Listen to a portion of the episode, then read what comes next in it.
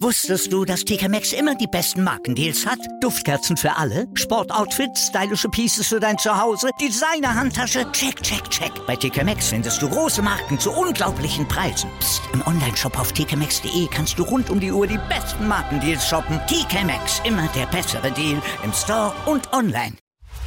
Chip and Charge. Der Tennis-Podcast mit Andreas Thies und Philipp Joubert. Auf meinsportpodcast.de.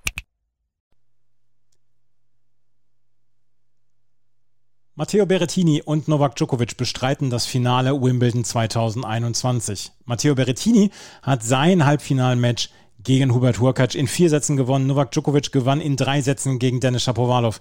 Wie das zustande gekommen ist, wie diese Matches gelaufen sind und dass es eigentlich auch hätte vielleicht sogar anders laufen können, dass Novak Djokovic vielleicht sogar hätte verlieren können. Darüber sprechen wir in der neuen Ausgabe von Chip in Charge hier auf meinsportpodcast.de. Dazu möchte ich euch sehr herzlich begrüßen. Mein Name ist Andreas Thies und natürlich wieder mit dabei Philipp Schubert. Hallo Philipp. Hallo Andreas. Wer die Vorschau gehört hat, hat es gewusst, wer im Finale steht. Ich meine, gut, das ist jetzt keine Raketenwissenschaft, was wir gesagt haben, Djokovic gegen äh, Berrettini im Finale, aber trotzdem. Also ich hatte es ja nicht gesagt, du hast es Ich habe es gesagt, ne? Ja. okay. Ja, also ich meine, wir haben ja schon seit Queens über Berrettini gesprochen. Der, der ist ja, wenn er hier die Überraschung des Djokovic da reinzieht, da waren wir uns alle, glaube ich, ziemlich sicher. Aber Berrettini, wir sprechen gleich noch über das Match, aber ich habe schon zu dir geschrieben, ich glaube, der hätte heute auch fast alle anderen geschlagen und vor allem fast alle anderen aus der unteren Hälfte. Also ich glaube, da ist schon der beste momentige Gras-Spieler eingezogen. Vielleicht noch ein Federer in absoluter Höchstform. Aber ich gehe mal davon aus, dass Berettini mit der heutigen Leistung auch die Sferos und Medvedevs dieser Welt besiegt hätte. Er ist einfach im Moment auf Rasen ein richtig guter Spieler. Dann lasst uns doch gleich mal über das äh, Match von Matteo Berettini gegen Hubert Hurkacz sprechen. Hubert Hurkacz, wir haben darüber gesprochen, hatte das, das Match gegen Roger Federer im Viertelfinale gewonnen und war in dieses Halbfinale voller Selbstvertrauen angetreten. Ähm, Im Gegensatz dazu hatte Matteo Berrettini gegen Felix Auger-Aliassime in einem etwas zähen Match in vier Sätzen gewonnen. Berrettini traf also auf Furkac. Berrettini, der Queens gewonnen hat und der jetzt noch ja, in illustre Gesellschaft kommen kann mit zum Beispiel Jimmy Connors oder John McEnroe oder auch Boris Becker und das Queens und Wimbledon Double zu gewinnen hat hier in vier Sätzen gewonnen. Und eigentlich hätte er es auch in drei Sätzen gewinnen können. 6 zu 3, 6 zu 0, 6 zu 7 und 6 zu 4 heißt es am Ende für Matteo Berrettini. Der, und das wissen wir jetzt ja auch schon seit ein paar Wochen und Monaten, vielleicht sogar schon Jahren, einen extrem guten Aufschlag hat, eine extrem gute Vorhand hat und diese in einem One-Two-Punch wirklich hervorragend nutzen kann. Und das Hubert Hurkacz heute hat spüren lassen. Und bei Hubert Hurkacz sind vor allen Dingen in den ersten beiden Sätzen ist der Aufschlag zerbröselt. Und die Vorhand. Ja, und die Vorhand. Und wir haben halt einfach gesehen, wo der Unterschied zwischen den beiden ist. Es war so, dass Berrettini sich ja ganz früh schon Breakchancen erspielt hat im Match. Müsste vielleicht fünfte Spiel oder so gewesen sein. Hat dann auch sich recht schnell das Break geholt, hat dann, was waren es, zehn Spiele in Folge gewonnen. Hätte auch den dritten noch gewinnen können. Und obwohl er den dann im Tiebreak etwas unglücklich abgegeben hat, hat er ganz schnell wieder das Break geholt und es dann nach Hause gebracht. Er war eigentlich das ganze Match über sehr souverän. Und ich hatte bei ihm das Gefühl, er weiß wirklich exakt, was er heute machen wollte. Und ich bin mir nicht ganz sicher, ob Hurkacz wusste, was er machen wollte. Er ist, darüber haben wir ja gesprochen, ein wunderbarer Spieler dahingehend, dass er groß ist, trotzdem in der Abwehr improvisieren kann, aber auch Züge hat, mit denen er die Gegner auskontern kann. Und dann hat er eben dieses tolle Surf. Das tolle Surf kam heute nicht in derselben Art und Weise wie das von Berrettini. Auch da gab es wieder eine Einblendung der BBC, die zeigte, ich habe da gestern schon drüber gesprochen, bei Ash Barty, die quasi die Kanten dieser Aufschlagsbox in, was waren es, glaube ich, so 80 Prozent der Fälle getroffen hat. Bei Berrettini waren es fast 100 Prozent der Fälle. Der hat alles auf die Linien gesetzt. Ähm, glaube, zwischendrin hatte Hurkacz nur sowas wie 31, 32 Prozent der Returns zurückbekommen. Das ist natürlich super brutal. Und zeitgleich war er aber nicht souverän genug beim eigenen Aufschlag, Hurkacz. Und da hat ihn Berrettini sehr schnell unter Druck gesetzt. Eben entweder mit Returns, die relativ tief saßen, oder mit schnellen Vorhandangriffen, oder, und das muss man sagen, er hat sich heute auch gut bewegt, längeren Ballwechseln, wo er zwischendrin der bessere Spieler war. Und so hat er halt sehr schnell einen Vorsprung herausgespielt. Er hat quasi die Intensität, die er von den ersten Minuten hatte, hat er diesem Match aufgedrückt für die ersten 90 Minuten und war halt mindestens zweieinhalb Sätze lang der bessere Spieler und dann im vierten sowieso wieder. Also eine sehr souveräne, beeindruckende Performance. Und hatte Hurkacz, ja, nicht, nicht viel zu melden. Das hätte auch in drei Sätzen locker ausgehen können. Ich habe drei verschiedene Nachrichten relativ zeitgleich bekommen, beim Stand von 4 zu 3 mit, hui, das geht ja gut los hier. Oder das ist ja richtig stark. Und da habe ich, da wollte ich auch noch zustimmen, dass das ein wirklich gutes Match an war. Von dem Moment an spielte eigentlich nur noch Matteo Berrettini bis zum dritten Satz dann, wo dann Hubert Hurkacz sich so ein bisschen drin gehalten hat, ja auch in dem Match und dann auch einen wirklich guten Tiebreak gespielt hat. Es war ja so, dass im dritten Satz eigentlich es so war, dass ähm, Matteo Berrettini immer vorweg oder nach vorne zog, beziehungsweise vorne lag, ähm, Huakac hinterherziehen musste, das äh, ja so ein bisschen machte mit aller Mühe und Not und dann im Tiebreak wirklich sehr, sehr gut spielte. Aber so zwischen der Mitte des ersten Satzes und Mitte des dritten Satzes war es eigentlich nur Matteo Berrettini. Und wir haben über die Vorhand und wir haben über den Aufschlag gesprochen. Wir müssen allerdings auch über den Rückhand-Slice sprechen, der ja in aller Regel, der bei den ATP-Finals schon von allen Spielern, die gegen Berrettini gespielt haben, ja so ein bisschen vorgeführt worden ist, wo man schnell festgestellt hat, auf Hartplatz ist das eine Schwäche. Und diese Schwäche kann er ja auf Rasen in eine Stärke umwandeln, weil dieser Slice dann sehr, sehr flach abspringt und sehr, sehr gefährlich für die Gegner werden kann. Er kann ja aus dieser Schwäche, die er hat, und die hat er nach wie vor, aus dieser Rückhand, aus dem Rückhandslice kann er ja eine Stärke machen im, auf Rasen. Und das, ähm, ja, das, das gleicht das Ganze so ein bisschen dann an auch. Ja, also im Moment ist ein Spiel fast gemacht wie für den Rasen. Bin gespannt, wie sich das jetzt auf Hardcore auswirken wird. Da haben wir ja eigentlich nur in Australien gesehen und da war er schon beeindruckend. Also vielleicht hat er da auch einen Sprung gemacht. Vielleicht stellt sich die Rückhand da mittlerweile besser dar, als sie es über den Großteil seiner Karriere gewesen ist.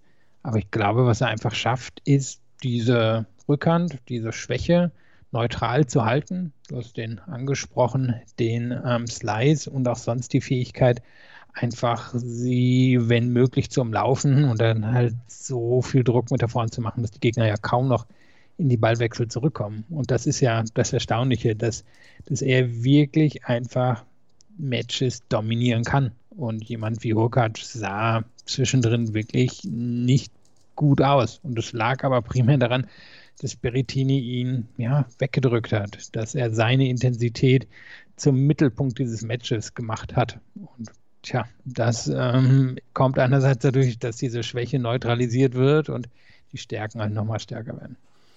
Matteo Berrettini hat also dieses Finale erreicht, nachdem er in Queens das Turnier schon gewonnen hat. Und äh, wir müssen dann auch nochmal über Hubert Hurkacz sprechen. Dem sind heute so ein bisschen die Schwächen ja auch aufgezeigt worden.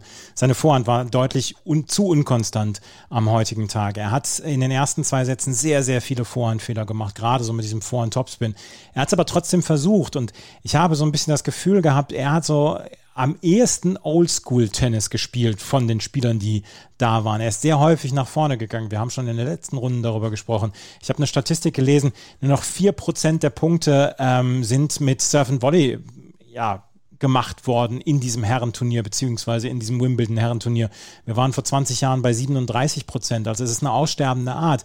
Und äh, ich hatte das Gefühl, dass Hubert Hurkacz so ein bisschen noch Oldschool-Tennis gespielt hat, weil er es häufig versucht hat, dann auch über einen guten Aufschlag mit ans Netz zu gehen. Da ist heute einer rausgegangen, der sehr, sehr attraktives Rasentennis gespielt hat. Oldschool und andererseits aber eine bekannte New School-Schwäche hat. Und das ist, dass viele von diesen Spielern, die in den letzten 10, 15 Jahren durchgekommen sind, einfach eine bessere Rückhand als Vorhand haben. War zum Beispiel bei einem Djokovic früher auch so. Wir können zu Zverev gucken, wir können zu Medvedev gucken, wir, ne, zu Rublev können wir nicht gucken, aber zur Mehrheit der jungen Spieler, die da durchkommen, ist die Rückhand einfach dieser super solide Schlag, der ganz schwer zu durchbrechen ist, wo variiert werden kann mit, wo alles cross super läuft und die Linien lang und da fällt er total rein. Die Front ist eben bei vielen so der, der Wackelschlag. Und das ist bei Hurkacz eben auch ein bisschen so, dass da da ist das Level noch relativ groß von, von oder das Leistungsspektrum noch relativ groß. Da hat er, da hat er super Tage, hat er Tage, wo das irgendwie alles ja ziemlich schnell davonlaufen kann. Und das war ja so ein bisschen das Problem auch heute, dass dieses Match zwischendrin total schnell gegen ihn gelaufen ist und dass er da irgendwie nicht mehr, nicht mehr dazwischen gekommen ist und dass er da dann zum Beispiel auch nicht das Tempo des Matches ändern konnte. Er ist ja jemand, der eher schnell zum Beispiel serviert. Und da hätte es vielleicht auch einfach mal gebraucht, dass er die Zeit mal ein bisschen ausreizt, dass er mal wieder zurückfindet, dass er mal nach sechs, sieben verlorenen Games in Folge sagt, ja, okay, jetzt ähm, nehmen wir das Tempo mal raus und gucken mal, was hier passiert. Und das, das habe ich das Gefühl, da ist das Matchgefühl noch nicht da oder vielleicht wird es auch nie kommen, aber da hat er eben so ein bisschen seine Grenzen aufgezeigt bekommen. Hattest du das Gefühl nach Mitte des ersten Satzes, dass äh, Hurkacz das noch drehen könnte? Weil ich hatte es nicht. Und mich hat auch dieser Tiebreak im dritten Satz überrascht. Ja, hat mich auch. Ähm, hat sich ja Berrettini nachher auch ziemlich drüber geärgert. Also der war ja doch einigermaßen klar aus seinem On-Court-Interview, hat gesagt, nö, da war ich der bessere Spieler. Das hat mich schon geärgert. Und dann wusste ich aber ja auch Anfang des vierten Satzes, ich bin noch der bessere Spieler. Von daher, es hat mich auch überrascht. Ähm, muss aber eben auch sagen, die Phase war einfach super dominant von Berrettini. Er hätte heute wirklich viele, viele Spieler geschlagen. Wir dürfen nicht vergessen, dass er auch bei den French Open schon richtig gut drauf war. Also der gehört im Moment wahrscheinlich, zumindest auf den beiden, beiden ja, Belegen, die nicht Hardcore sind, gehört er zu den Top 5 Spielern auf der Welt. Und das ist schon erstaunlich, wenn man überlegt, dass wahrscheinlich nur ganz wenige von uns Anfang des Jahres das erwartet hätten. Aber er, er ist schon nochmal ein Level über jemand wie Hurkacz im Moment. Und für äh, Novak Djokovic ist es das 30. Grand Slam Finale und wir haben die Statistik auch schon geteilt. Er hat jetzt 16 seiner letzten 17 Halbfinals bei Grand Slam Turnieren gewonnen. Und ja, momentan fragt man sich, wer ihn stoppen soll überhaupt in diesem Jahr. Das, also die Frage muss man ja schon zwangsläufig jetzt stellen. Wir haben Olympia ohne Zuschauer da könnte was schiefgehen. Wir haben natürlich noch die US Open, es könnte noch eine Verletzung kommen, aber insgesamt fragt man sich schon, wer ihn im Moment stoppen kann. Wir haben gestern darüber gesprochen, dass ähm, Rafael Nadal vielleicht jetzt schon so ein bisschen den Federhandschuh hingeworfen hat und sich gesagt hat, Mann, Mann, Mann, nee, den wollen wir jetzt hier nicht kampflos davon ziehen lassen. Und das Erstaunliche ist ja, er hat auch heute nicht überragend gespielt. Er nimmt ja am Ende Shapovalov in drei Sätzen raus, aber ich habe nicht das Gefühl, dass er weit über 80 Prozent gehen musste von seinem Leistungsvermögen. Und das ist ja im Moment das, das Abgefahrene. Und es war ein erstaunliches Match. Und ich habe die ganze Zeit überlegt, woran hat es mich erinnert und dann so ein bisschen gekramt. Es war das allererste Grand Slam-Finale, was Novak Djokovic gespielt hat, was er damals mit 6-7, 6-7, 4-6 gegen Roger Federer verloren hat. Und in beiden ersten Sätzen war er der bessere Spieler, hat aber nervlich immer den kürzeren gezogen, wenn es zum Ende des Satzes wirklich drauf ankam. Und der dritte ist ihm dann damals ein bisschen davon gelaufen.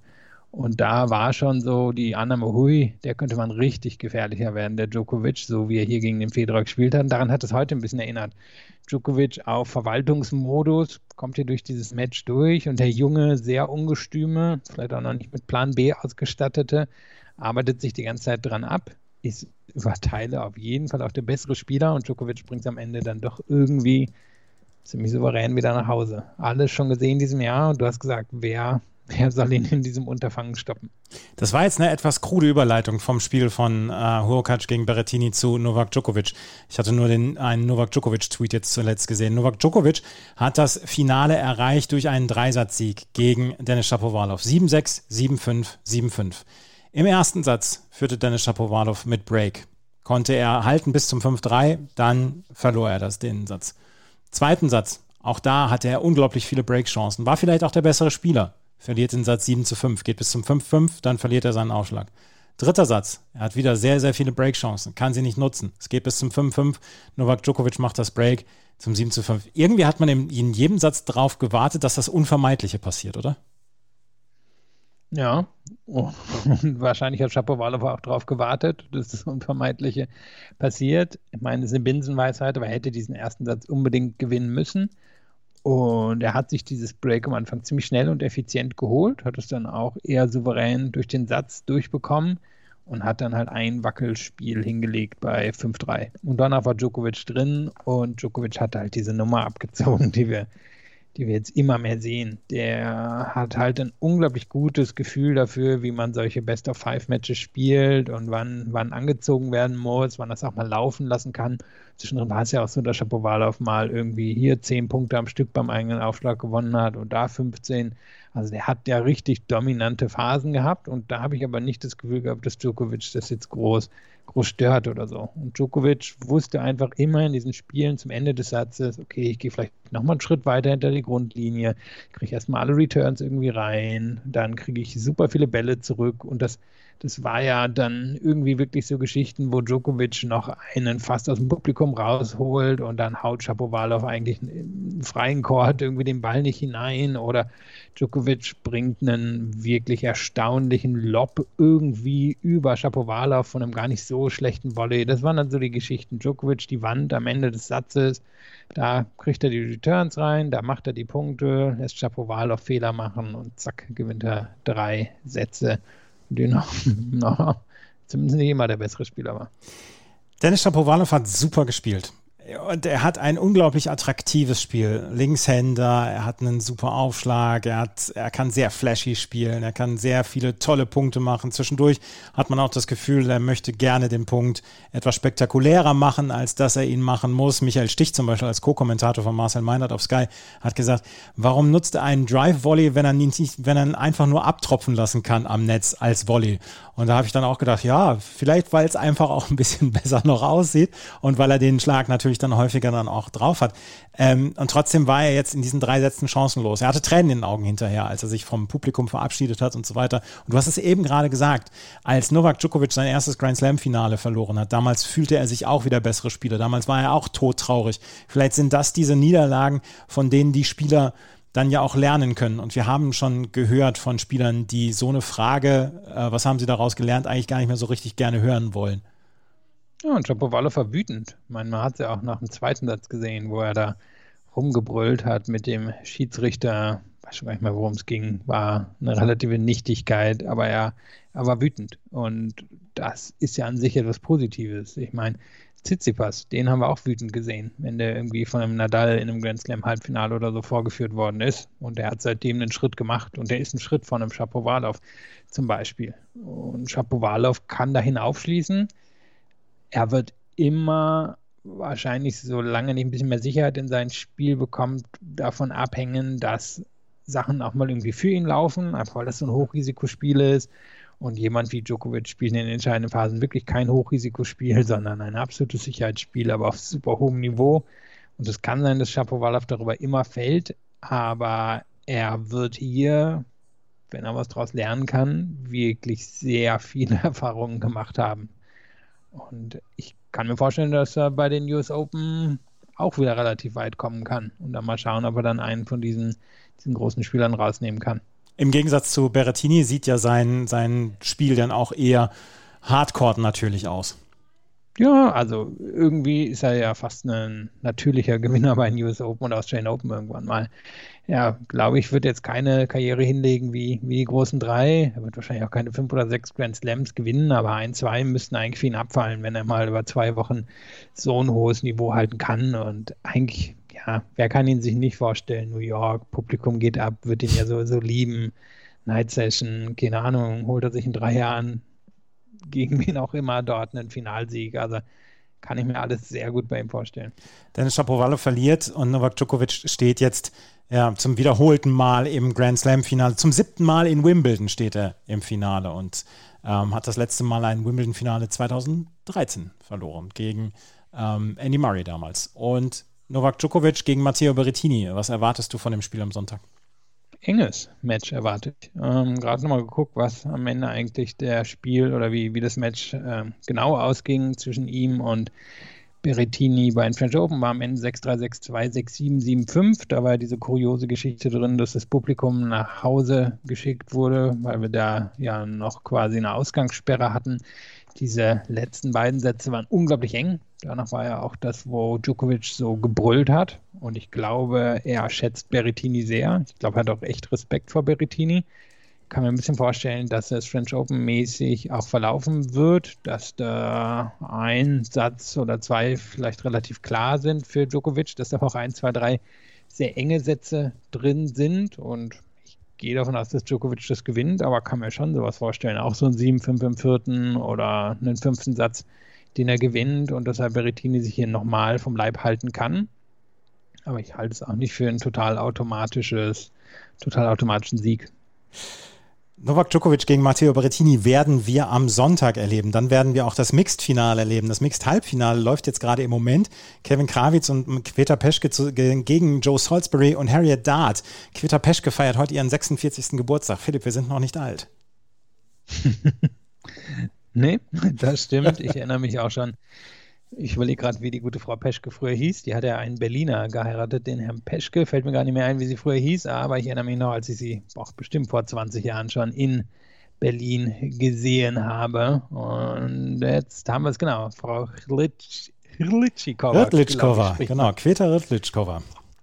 Und da, da, erinnere ich mich noch an sie. Ähm, ja, erstaunliche Geschichte. Das ist älter, glaube ich, als Tom Brady, oder? Ja, ja, 46 ist sie heute geworden. Die ist älter als äh, Tom Brady, auf jeden Fall. Und steht im Halbfinale zusammen mit Kevin Kravitz. haben gestern mit 9 zu 7 im dritten Satz gegen Mate Pavic und ja, gewonnen. Auf jeden Fall, ähm, das war gestern eine sehr, sehr lustige und unterhaltsame Geschichte. Das Frauendoppel hat das Finale auch schon. Ganz kurz übrigens.